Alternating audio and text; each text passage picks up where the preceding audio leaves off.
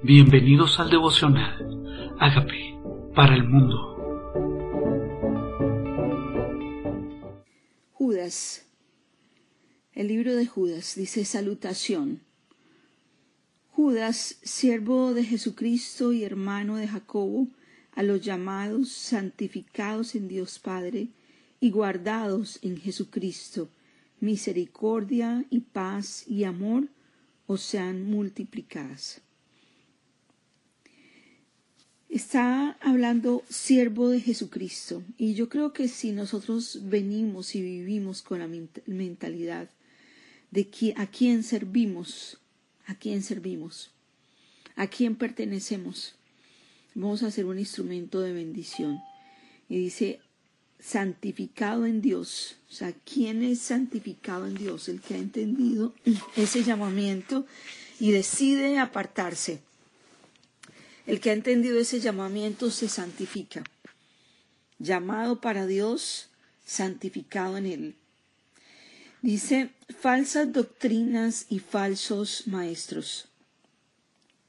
Amados, por la gran solicitud que tenía de escribiros acerca de nuestra común salvación, me ha sido necesario escribiros exhortando que contendáis arduamente por la fe, que ha sido una vez dada a los santos, porque algunos hombres han entrado encubiertamente los que antes habían sido destinados para esta condenación.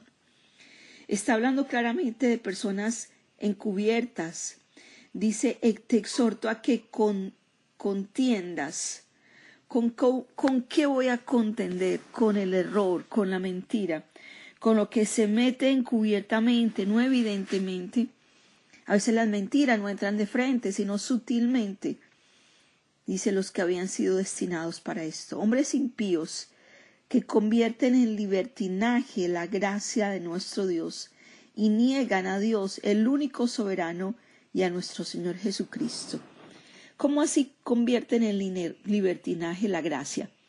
Si al saber que somos salvos por gracia y que nuestros pecados son perdonados, entonces comienzan abiertamente a vivir en pecado al utilizar esta gracia como oportunidad para libertinaje, para hacer cosas que no convienen. Dice, mas quiero recordaros, ya que una vez lo habéis sabido, que el Señor, habiendo salvado al pueblo, sacándolo de Egipto, después destruyó a los que no creyeron. O sea que Dios nos rescata de Egipto a todos, nos rescata de nuestro pasado con su sangre. Pero si no creemos en ese rescate y seguimos en esclavitud como les pasó a ellos, destruyó a los que no creyeron. Dice, y a los ángeles que no guardaron su dignidad, sino que abandonaron su propia morada, los ha guardado bajo oscuridad, en prisiones eternas para el juicio del gran día. O sea, está hablándome de cuidarme, de usar la gracia como ocasión para practicar el pecado. Ese libertinaje.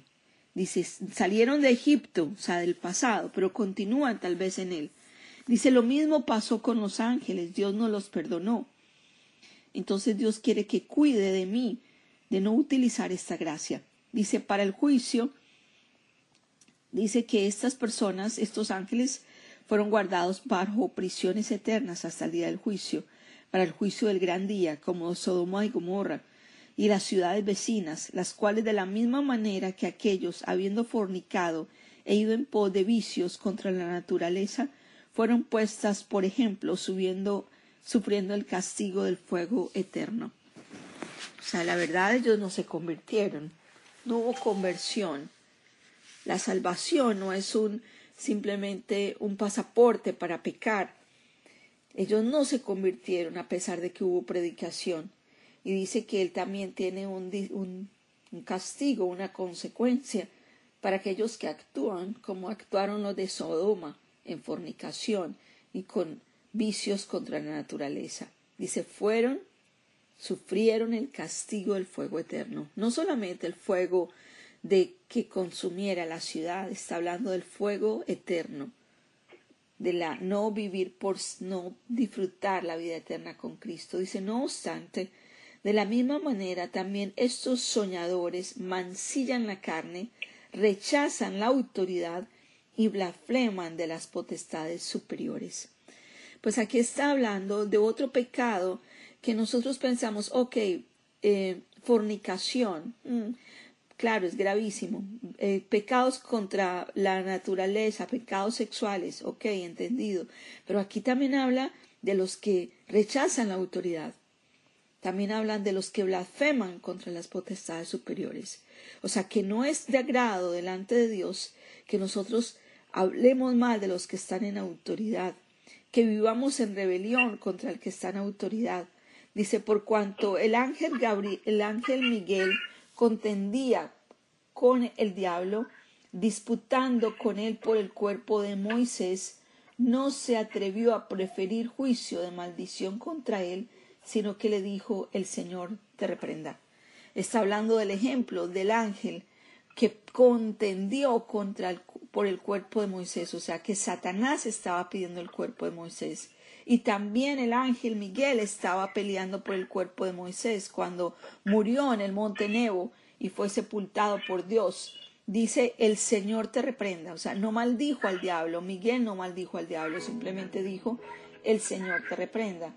Por estos blasfeman de cuantas cosas no conocen y en las que por naturaleza conocen, se corrompen como animales irracionales.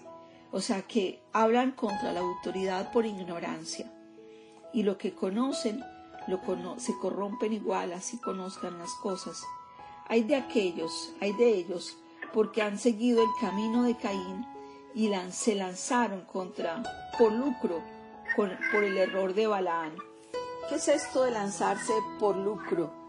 Por lucro, como Balaán.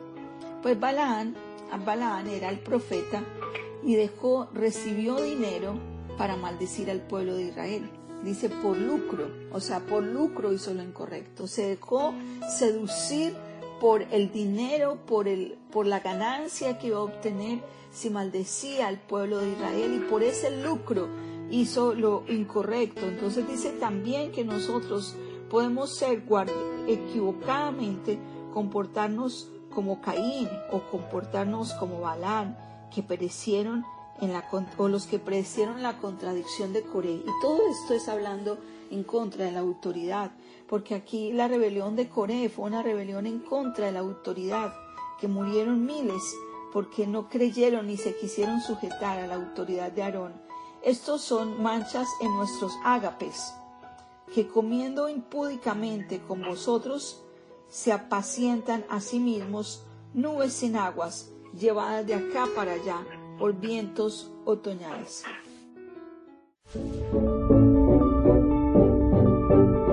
Amigos, queremos que usted sea parte de esta obra que estamos haciendo a través de Agape para el mundo y que este mensaje de Jesús llegue hasta la última de la tierra. Si quieres donar en nuestra página web puedes hacerlo en agapeparalmundo.org o también a través de Cele en agapeoficial.gmail.com. Dios bendiga tu generosidad.